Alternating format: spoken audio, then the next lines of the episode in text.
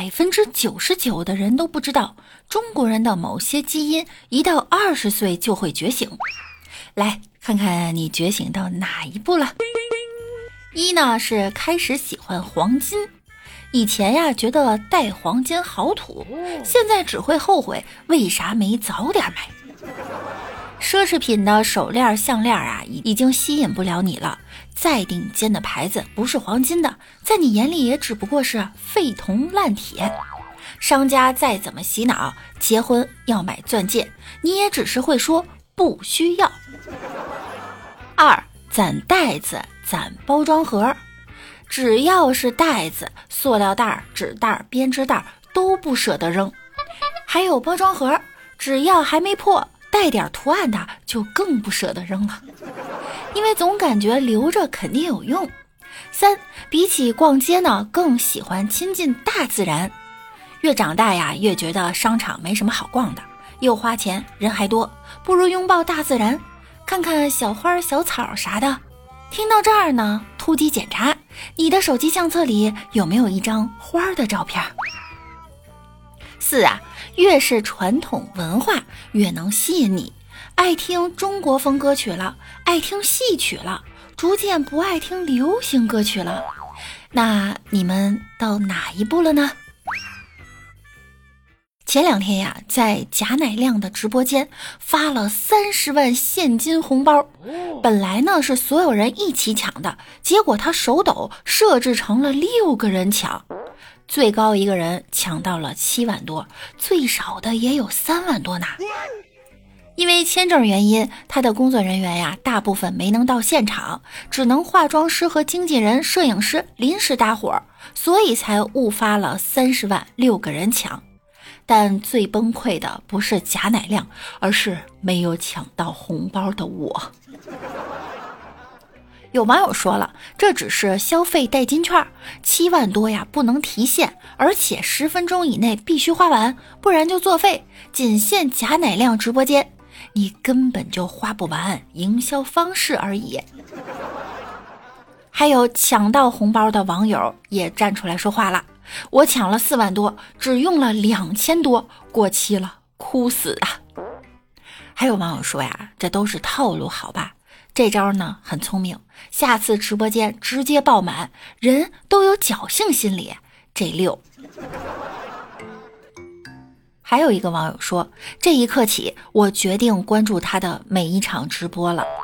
你看，这营销不就成功了吗？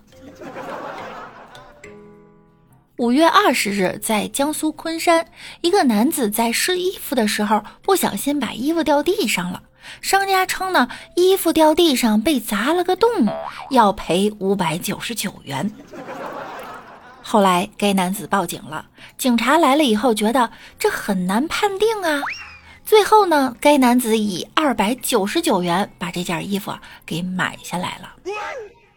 这男的还说了，你说如果是玻璃制品、数码产品什么的，掉地下砸个洞，我们也认了，对吧？衣服这种东西是软的布料，再怎么说掉在地上能砸出个洞，这而且掉地上能砸出洞的衣服，谁敢买呀？挤个地铁就能被挤到裸奔啦！有个网友说呢，掉地上的衣服架子和地板呀硬碰硬，夹在中间的衣服呢就会破洞，这很正常。消费者不理解很正常，老板心疼要求赔偿也很正常。一般呀都打折处理给顾客了。他说自己呢在潍坊做了十几年服装，消费者觉得不可思议的事儿，店里呀经常发生。特别是换季陈列的时候，衣服真就是掉地上，肩膀或者腋窝处就被衣服架子磕了一个洞。那最后只能认倒霉了呗。五月十六日，在安徽宿州，有一个司机，当时在高架桥上面开了八十迈的时候，感觉这个天窗有点漏风，他就用手呢去感受一下。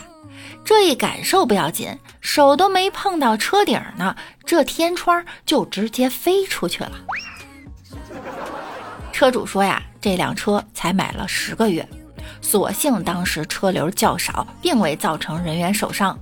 一位不愿意透露车型的大众 CC 车主。感觉天窗很鸡肋哈，我是很少开天窗，你们觉得呢？还有一个男子啊，在新疆分享作息差，失眠的朋友都来新疆吧，这里呀啥都能治。失眠的人你们都来新疆吧，这个地方治失眠啊，兄弟们，晚上十点你搁家里就准备睡觉，这太阳才落山，到了十二点你感觉你快睡不着了吗？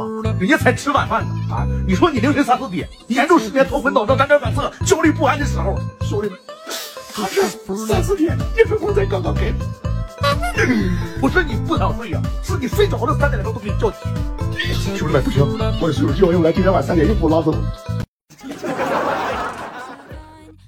有网友说了，十二点去酒吧空无一人，问了服务员，他说还早。